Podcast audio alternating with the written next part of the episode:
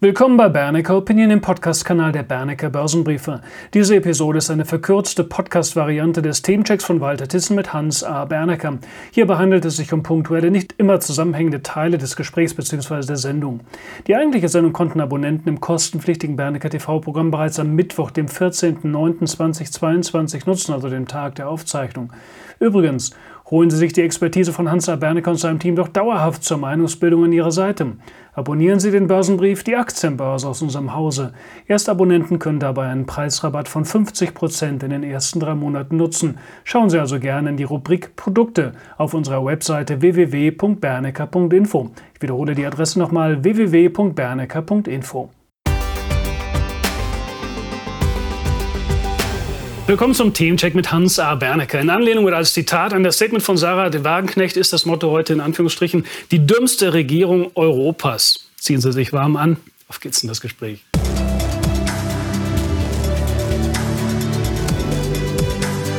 Ich begrüße Hans A. Bernecker, der mir zugeschaltet ist. Guten Morgen, Herr Bernecker. Guten Morgen, Herr Thyssen. Ja, das Statement von Sarah Wagenknecht hat es in sich. Mangelnde Kampfbereitschaft kann man dieser Frau wohl nicht vorwerfen.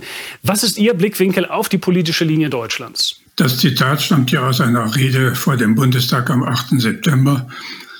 Frau Wagenknecht ist sicherlich nicht die beliebteste Politikerin, aber sie hat leider recht. Und deshalb zitiere ich es.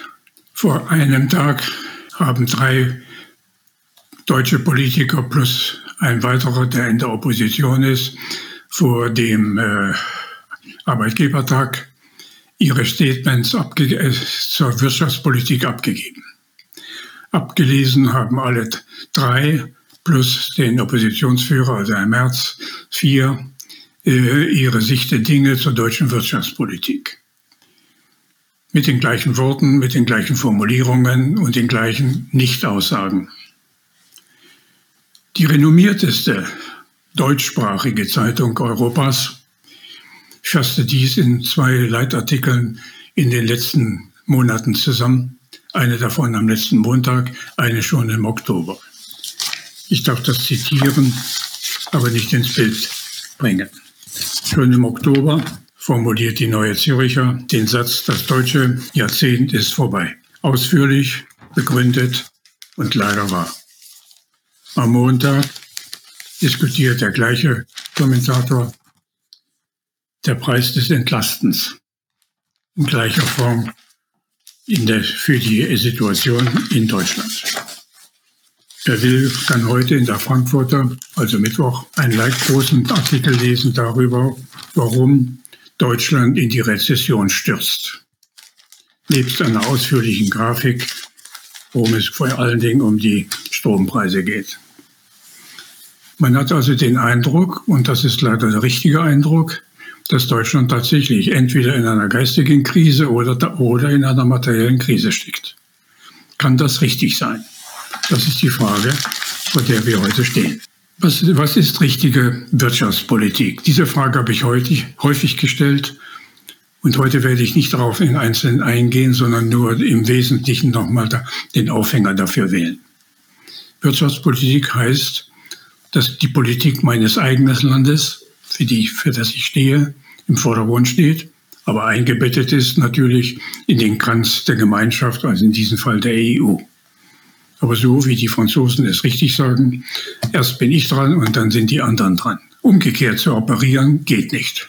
Der Umgang mit den äh, AKWs ist ein typischer Fall dafür. Ich will nicht nochmal darauf zurückkommen, denn alle Fachleute haben sich inzwischen dazu geäußert sämtliche Gutachten, die da vorliegen, belegen, warum der Weg der Deutschen in der Energiepolitik falsch ist. Aber bis zur Stunde sind die Deutschen offensichtlich, mehrheitlich, soweit es man das erkennen kann, nicht willens oder in der Lage, davon abzusehen, den, der Welt mit acht Milliarden Menschen vorzumachen, wie sie selbst mit 80 Millionen, also ein Prozent oder weniger, die Welt verändern wollen. Diese Einsicht fehlt. Das ist das, der aktuelle Stand. Parteipolitik steht in Deutschland ganz offensichtlich im Mittelpunkt der Politik der jeweiligen Parteien. für ihre Klientel das Bestens zu machen, aber nicht daran zu denken, wie ein Industrieland wie Deutschland sich wirklich nach Fehlern, die in der Politik immer entstehen können, sich neu aufstellen muss. Die Sanktionen sind das zweite Thema. Dass man mit Sanktionen keinen Krieg gewinnt, weiß inzwischen jeder. Also selbst ein Sechsjähriger hat das sicherlich verstanden. Dennoch gibt es noch Politiker oder auch Privatleute oder Publizisten und wen sie wollen, die meinen, mit Sanktionen ein großes Land wie Russland oder auch andere Länder, sagen wir mal, zur Ordnung zu rufen. Das hat im Iran schon nicht geklappt und in anderen Fällen ebenfalls nicht. Erkenntnis der Politik ist, dass mit Sanktionen gelegentliche kleine Widersprüche aufgeklärt werden können oder begrenzt werden können in Risiken aller Art, das mag sein, aber nicht ein ganzes Land und vollständig. Das kann sich eine Nation wie die Amerikaner erlauben als Weltmacht, aber sie gilt nicht für Europa. Haken wir doch hier gleich mal ein. Im Vorabmanuskript zur Aktienbörse, ich habe da schon hineingeschaut, war die Rede vom energiepolitischen Suizid der Deutschen. Was wäre aus Ihrer Sicht der richtige Kurs Deutschlands jetzt, aus der jetzigen Perspektive heraus, für die Zukunft, was die Energieversorgung angeht? Deutschland ist, wie gesagt, ein Industrieland. Also muss ich danach trachten, eine nachhaltige Energieversorgung aufzubauen. Egal, was, ob ich Fehler gemacht habe oder nicht dass die Abhängigkeit von Russland natürlich fatal war, falsch gedacht war, muss nicht diskutiert werden, ist nun mal passiert. Alle Parteien, egal äh, welche auch immer, und die Mehrheit aller Deutschen haben dem zugestimmt. Mehr oder weniger, ich betone das ausdrücklich, denn es gibt einige, die waren nicht dabei und angeblich nicht dabei, was immer. Wir bilden uns also seit 30 Jahren, wie auch immer Sie wollen, bilden wir uns ein, Maßstab der Welt zu sein. Von diesem Sockel müssen wir leider runter oder einsehen, dass wir falsch gehandelt haben. Ohne diese Einsicht geht es nicht.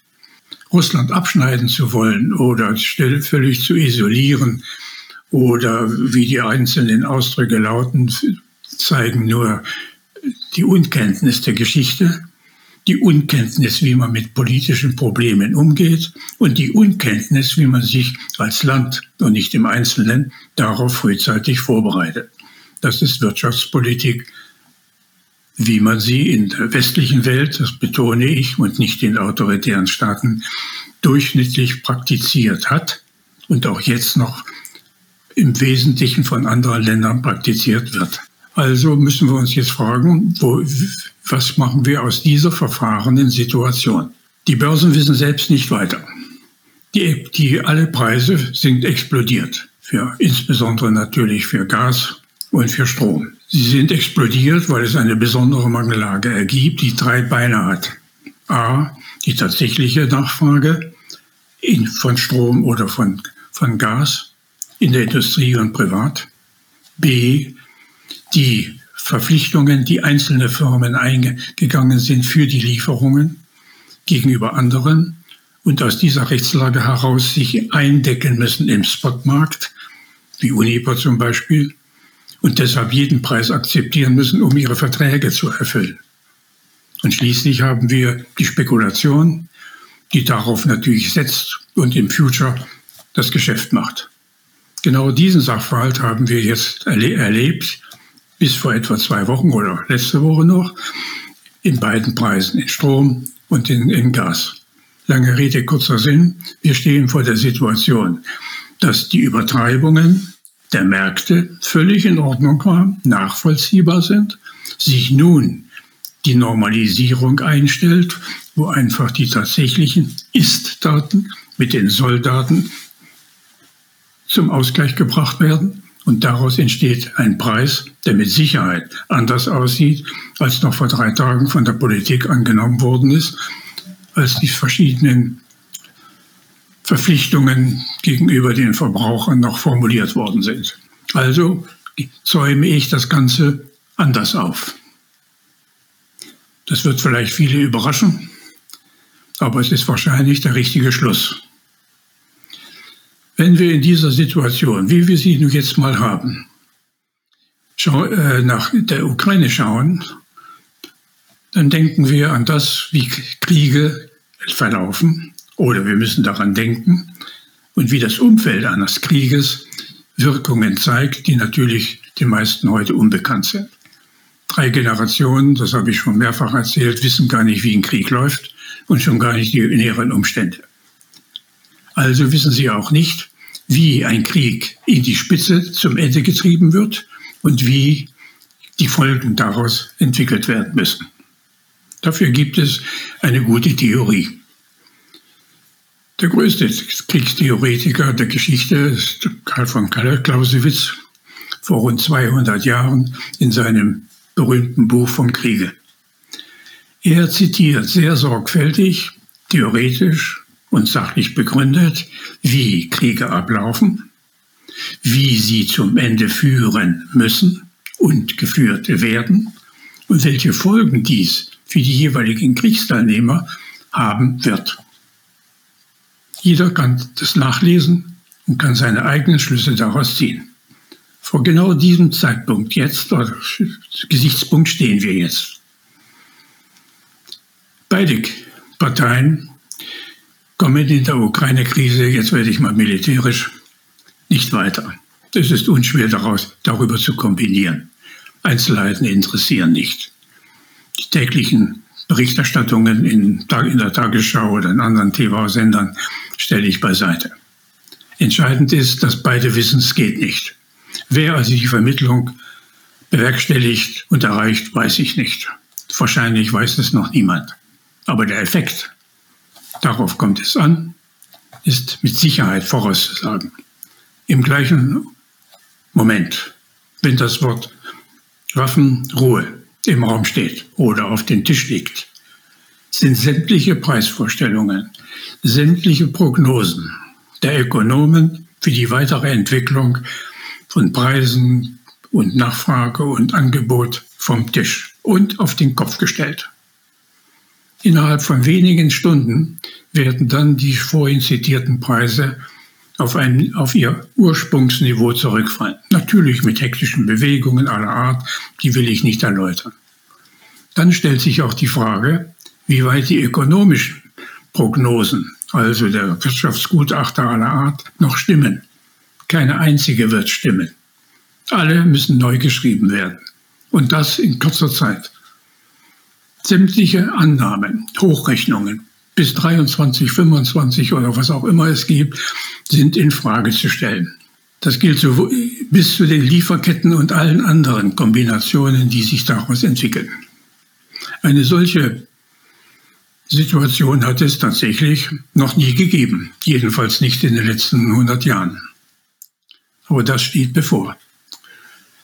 Viele werden sagen, kann das sein?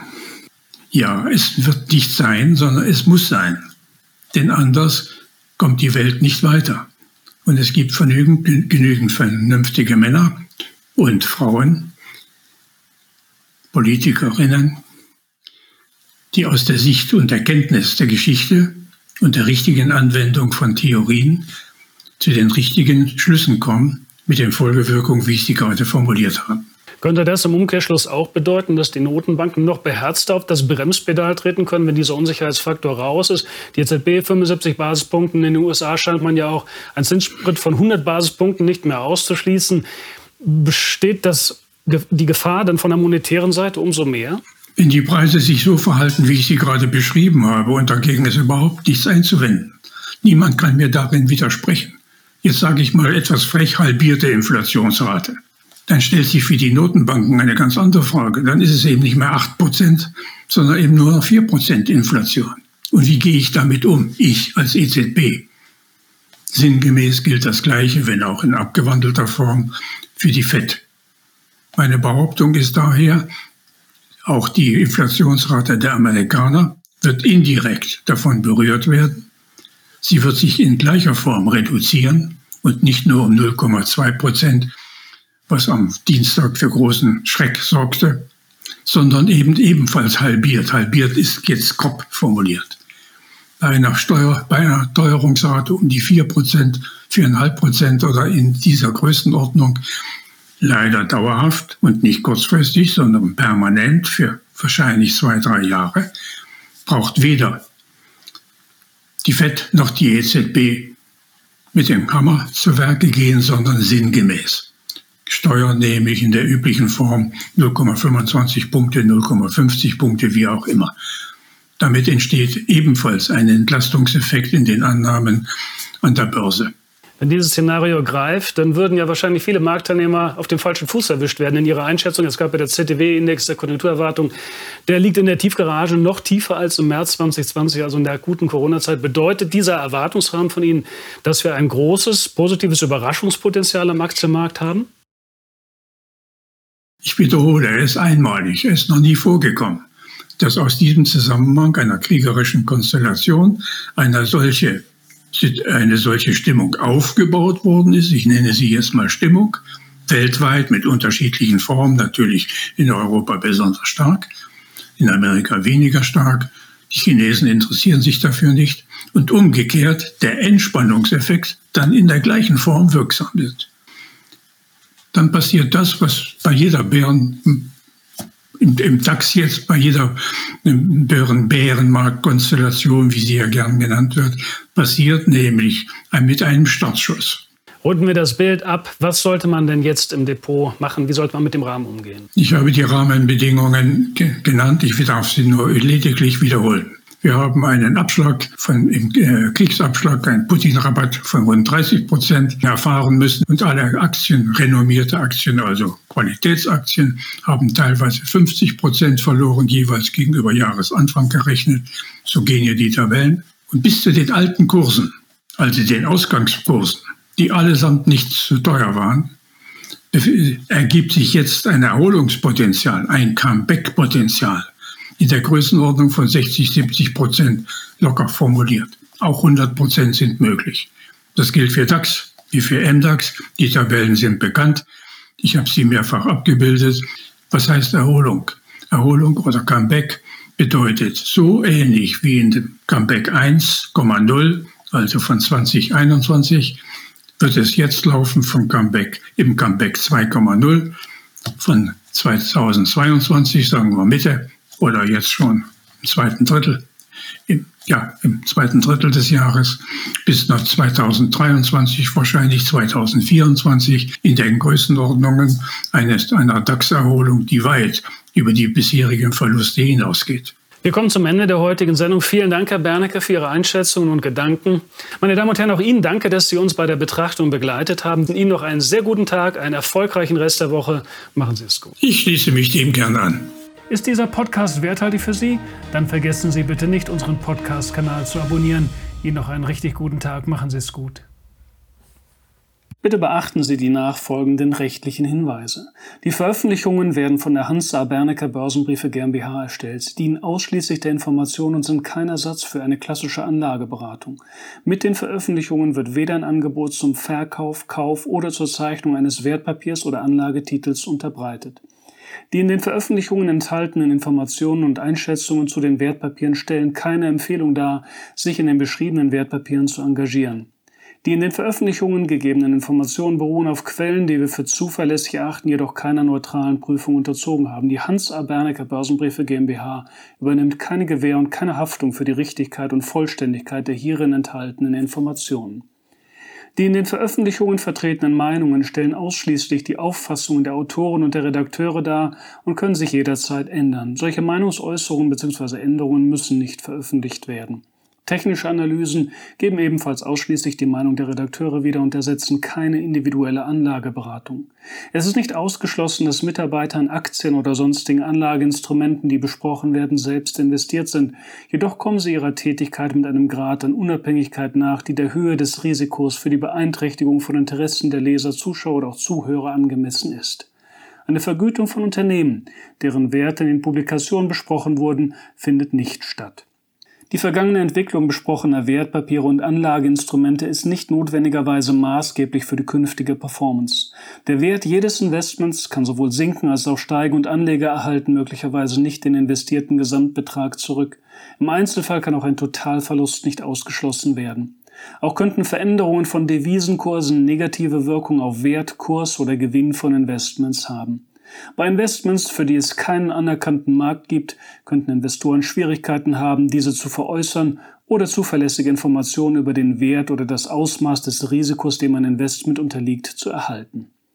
Die Veröffentlichungen dürfen weder vollständig noch teilweise nachgedruckt oder in ein Informationssystem übertragen oder auf irgendeine Weise gespeichert werden, außer im Falle der vorherigen schriftlichen Genehmigung durch die Hansa Bernecker Börsenbriefe GmbH. Die Weiterleitung der Veröffentlichungen ist untersagt, davon ausgenommen sind Video- oder auch Toninhalte, die wir selbst über Social-Media-Kanäle wie zum Beispiel YouTube, Facebook etc. veröffentlichen. Vielen Dank.